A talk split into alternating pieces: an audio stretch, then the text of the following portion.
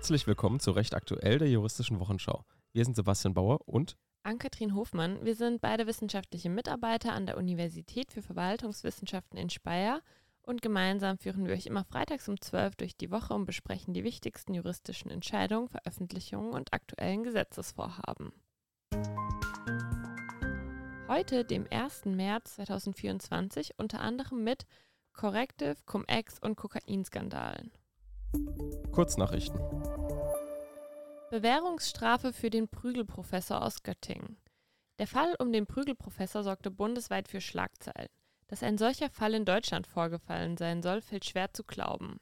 Nun ist nach einem langjährigen Rechtsstreit das Strafverfahren gegen einen Professor an der Universität Göttingen beendet worden. Der angeklagte Professor wurde vor dem Landgericht Göttingen zu einer Freiheitsstrafe von 18 Monaten auf Bewährung verurteilt. Der Angeklagte betreute seit Oktober 2013 als Hochschullehrer der Universität das durch ein Stipendium geförderte Promotionsvorhaben einer aus Vietnam stammenden und nur unzureichend deutsch sprechenden Nebenklägerin. Nachdem es anfänglich zu nur wenigen persönlichen Kontakten zwischen den beiden gekommen war, vereinbarte der Angeklagte nach etwa zehn Monaten regelmäßigere Gesprächstermine außerhalb der regulären Dienstzeiten in dem ihm zugewiesenen Büro der Forstwissenschaftlichen Fakultät.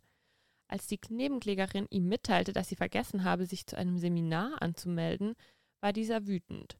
Er schloss die Bürotür ab, steckte den Schlüssel ein und kündigte der Nebenklägerin an, dass er sie wegen ihres Fehlers nun bestrafen müsse. Die Bestrafung bestand aus Schlägen mit einem ca. 60 cm langen Bambusstock auf das unbekleidete Gesäß. Die Nebenklägerin lehnte dies zunächst ab, worauf der Angeklagte ihr aber drohte, die Zusammenarbeit zu beenden. Die Nebenklägerin fühlte sich beruflich und finanziell von ihrem Stipendium derart abhängig, dass sie aus Angst vor den angedrohten Folgen in die Bestrafung einwilligte. Dieses Bestrafungsritual wiederholte sich seitdem mehrfach, wobei der Angeklagte stets behauptete, er müsse seinen Ärger an ihr ablassen, um weiter mit ihr zusammenarbeiten zu können. Absurderweise umarmte der Angeklagte in sämtlichen Fällen die Nebenklägerin nach der vollzogenen Bestrafung und verlangte, dass sie sich für die erhaltenen Schläge bei ihm bedanken solle.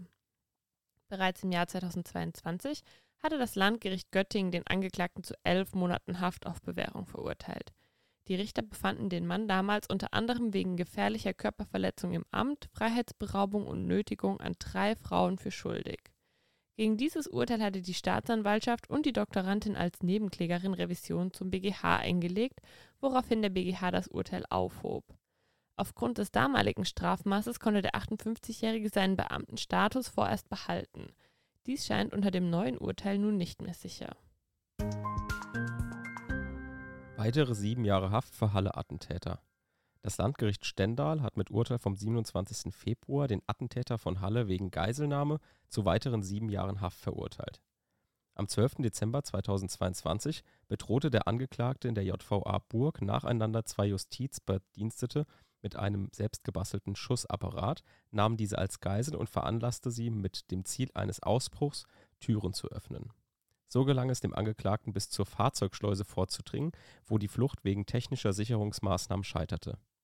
Zum Hintergrund seiner Haft Stefan B. hatte versucht, am 9. Oktober 2019, dem jüdischen Feiertag Yom Kippur, die Synagoge in Halle zu stürmen und die Gläubigen mit einer selbstgebauten Waffe zu töten.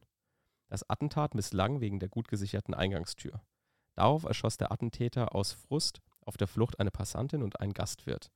Das Oberlandesgericht Naumburg verurteilte ihn deswegen am 21. Dezember 2020 wegen zweifachen Mordes, 68-fachen Mordversuchs zu einer lebenslangen Freiheitsstrafe mit anschließender Sicherungsverwahrung. Rechtsprechung.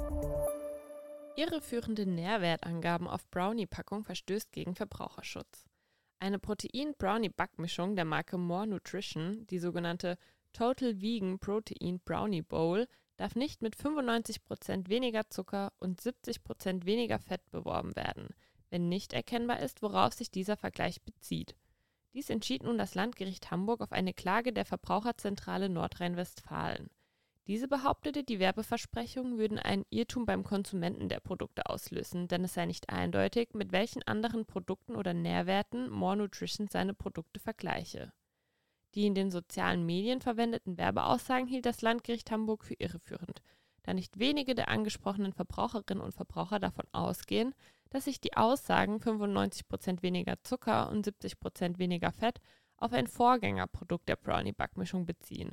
Sie also davon ausgehen, dass sich die neue Zusammensetzung des Produkts durch einen noch geringeren Zucker- und Fettanteil auszeichnet. Daher ist bei solchen Werbeaussagen die Angabe einer Bezugsgröße erforderlich, damit erkennbar ist, worauf sich der Vergleich tatsächlich bezieht. Auch die Werbeaussage perfekt für jede Diät hält das Landgericht Hamburg für unzulässig, da nicht jede Diät eine Gewichtsreduktion meint, sondern es auch Diäten zur Behandlung von Krankheiten gibt, wie zum Beispiel beim gebotenen Verzicht auf Gluten oder Protein. Das Gericht stellt zudem klar, dass es sich bei der Werbeaussage um eine von More Nutrition zu beweisende Tatsachenbehauptung und nicht nur eine bloße Meinungsäußerung handelt. Fremdparker auf Carsharing-Parkplatz. Das Verwaltungsgericht Düsseldorf hat mit Urteil vom 20. Februar 2024 entschieden, dass private PKWs, die unberechtigterweise auf einem Carsharing-Parkplatz stehen, kostenpflichtig abgeschleppt werden dürfen. Es muss dabei keine konkrete Behinderung eines Carsharing-Fahrzeugs vorliegen.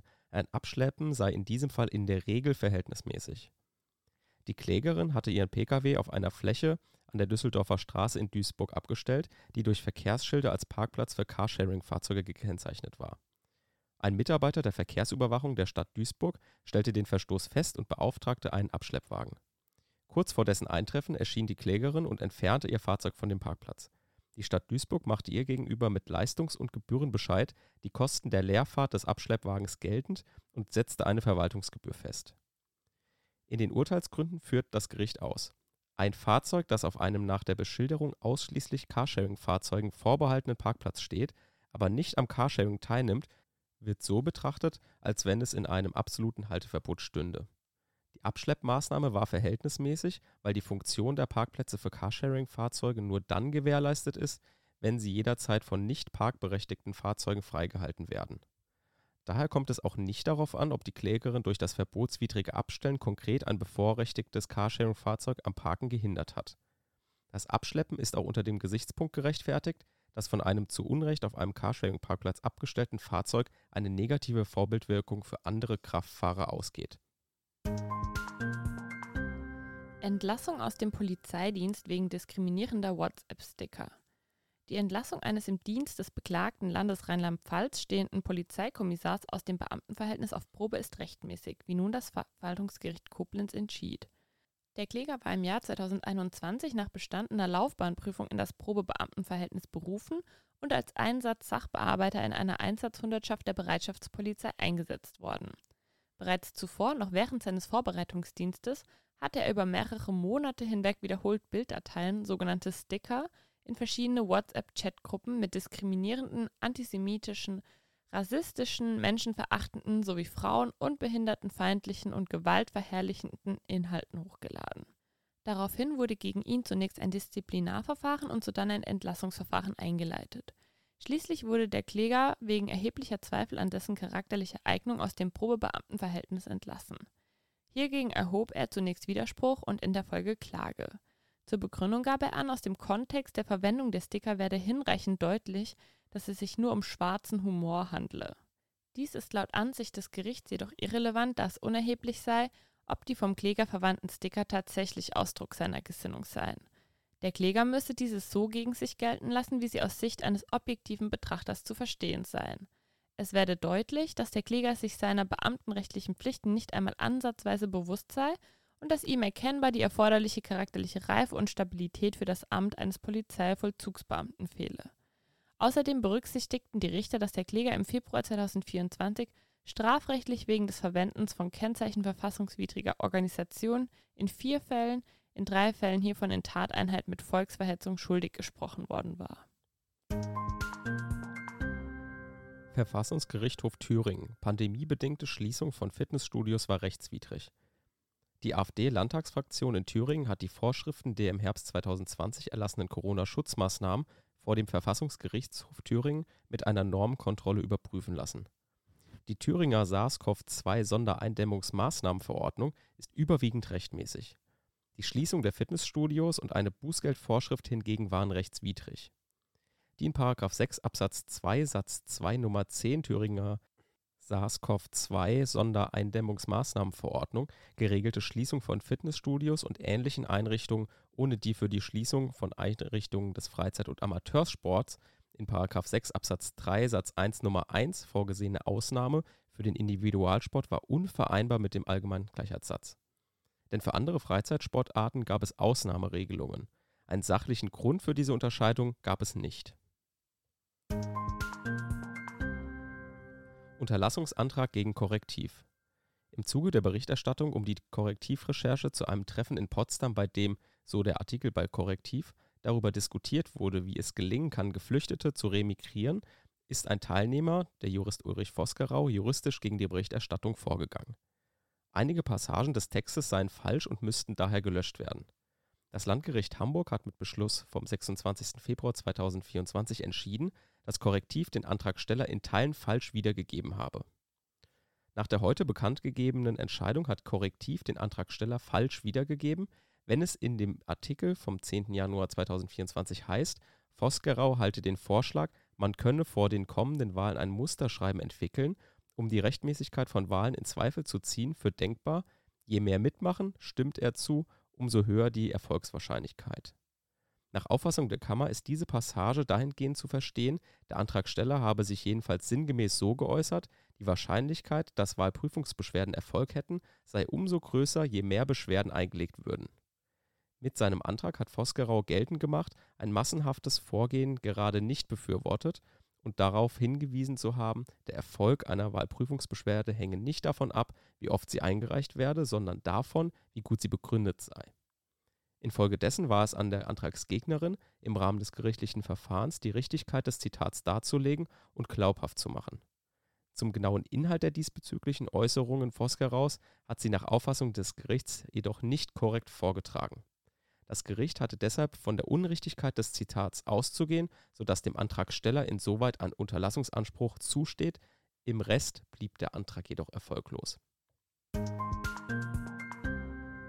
Cum-Ex-Anwalt Hanno Berger scheitert vor dem Bundesverfassungsgericht. Das Bundesverfassungsgericht hat die Verfassungsbeschwerde des im Cum-Ex-Skandal zu acht Jahren Haft verurteilten Anwalt Hanno Berger nicht zur Entscheidung angenommen. Die Verfassungsbeschwerde ist unzulässig, weil sie nicht hinreichend begründet worden ist. Zur Begründung führt das Bundesverfassungsgericht aus, soweit der Beschwerdeführer rügt, die angegriffenen Entscheidungen verletzten ihn in seinem Verfahrensgrundrecht auf rechtliches Gehör nach Artikel 103 Absatz 1 Grundgesetz, erschöpfen sich seine Ausführungen in der Sache in dem Vorwurf, der BGH sei den aus Sicht des Beschwerdeführers zutreffenden Rechtsauffassungen der Revision nicht gefolgt. Davor schützt Artikel 103 Absatz 1 Grundgesetz nicht. Eine Verletzung des Rechts auf den gesetzlichen Richter nach Artikel 101 Absatz 1 Satz 2 Grundgesetz ist ebenfalls nicht hinreichend substantiiert dargelegt worden. Insbesondere fehlt es an Ausführungen dazu, warum der geltend gemachte Verstoß gegen die Vorlagepflicht nach dem Gesetz zur Wahrung der Einheitlichkeit der Rechtsprechung der obersten Gerichtshöfe des Bundes zugleich eine Verletzung des Rechts auf den gesetzlichen Richter darstellen solle. Eine solche Verletzung liegt nur vor, wenn die Nichtvorlage willkürlich erfolgt oder auf einer unhaltbaren oder einer die Bedeutung und Tragweite des Artikel 101 Absatz 1 Satz 2 Grundgesetz grundlegend verkennenden Auslegung der Zuständigkeitsvorschriften beruht. Solches liegt hier fern. Gesetzgebung EU diskutiert über neue Führerscheinrichtlinie. EU-Angaben zufolge kommen jedes Jahr mehr als 20.000 Menschen auf den Straßen in der Europäischen Union ums Leben. Eigentlich soll die Zahl der Verkehrstoten bis 2030 halbiert und bis 2050 fast auf Null reduziert werden. Die Entwicklung sieht aber derzeit anders aus. Nach einem deutlichen Rückgang während der Corona-Pandemie stieg die Zahl der Toten jüngst wieder an. Ende Februar beschäftigte sich nun das EU-Parlament mit neuen Führerscheinvorschriften und kam größtenteils zu einer Einigung. Ein viel diskutierter Aspekt findet allerdings keine Mehrheit, nachdem es vor allem aus Deutschland Kritik gehagelt hatte die Einführung eines Fahrtauglichkeitstests für bestimmte Altersgruppen. Wer seinen Führerschein verlängern will, sollte künftig einen verpflichtenden Gesundheitstest ablegen. Doch dieser Vorschlag fand am Mittwoch keine Mehrheit im Parlament. Über verpflichtende Gesundheitstests für Autofahrerinnen und Fahrer sollen stattdessen weiter die einzelnen Mitgliedstaaten entscheiden. Damit haben die EU-Länder die Wahl, ob sie von Führerscheininhabern etwa ärztliche Hör- und Sehtests verlangen. In 14 Ländern ist das bereits der Fall, etwa Belgien, Portugal oder Italien. In Deutschland steht man derartigen Fahrtauglichkeitstests in der Politik jedoch skeptisch gegenüber. So sagte CDU-Politiker Jens Giesecke, derartige Tests seien unnötige Bürokratie, die nicht zu mehr Verkehrssicherheit führten, sondern nur den Europaverdruss förderten. Dies spiegelt allerdings nicht die Interessen der Bevölkerung wider. Bereits in mehreren Umfragen befürworteten die Deutschen die Einführung derartiger Fahrtauglichkeitstests. So sprachen sich etwa zuletzt im Jahr 2023 bei einer von Autoscout24 in Zusammenarbeit mit Innofag durchgeführten repräsentativen Umfrage 86 Prozent der Befragten für die Einführung einer Fahrtauglichkeitsprüfung aus. Lieferkettengesetz weiter ohne Mehrheit. Das geplante EU-Lieferkettengesetz findet weiter keine ausreichende Mehrheit unter den Mitgliedstaaten. Innerhalb der EU-Staaten gibt es weiterhin keine ausreichende Mehrheit für eine Einigung. Klar für das Gesetz hätten sich nur die Niederlande, Dänemark, Irland, Spanien, Portugal und Lettland ausgesprochen. Andere Staaten wie Frankreich, Österreich, Italien und Deutschland hätten eine Enthaltung angekündigt. Dies zählt de facto wie eine Nein-Stimme. Für eine Annahme ist jedoch die Zustimmung von 15 Staaten nötig, die mindestens 65 Prozent der EU-Bevölkerung auf sich vereinen. Gescheitert ist das Gesetz damit aber noch nicht. Wir werden die Lage prüfen und versuchen, die von den Staaten vorgebrachten Bedenken in Absprache mit dem Europaparlament auszuräumen, teilte die Ratspräsidentschaft mit. Kurioses Urteil der Woche. Kokain im Spargel. Das Landgericht Hamburg hat mit Urteil vom 26. Februar 2024 einen 60-jährigen Gemüsehändler zu elf Jahren Haft wegen des Schmuggels von 2,3 Tonnen Kokain verurteilt. Sein Buchhalter wurde zu sieben Jahren Haft verurteilt. Das Landgericht sah es als erwiesen an, dass der Gemüsehändler das Kokain in Spargeldosen verteilt auf drei Schiffscontainer ins Land gebracht hat. Das Kokain sollte von Peru über Hamburg in die Niederlande gebracht werden. Der Zoll in Hamburg fing die Ladung ab und tauschte diese gegen Katzenstreu, um den Tätern auf die Spur zu kommen, was schließlich auch gelang. Das war ein Podcast der Uni Speyer. Wir sind Sebastian Bauer und Ann-Kathrin Hofmann. Vielen Dank, dass ihr zugehört habt und bis nächste Woche.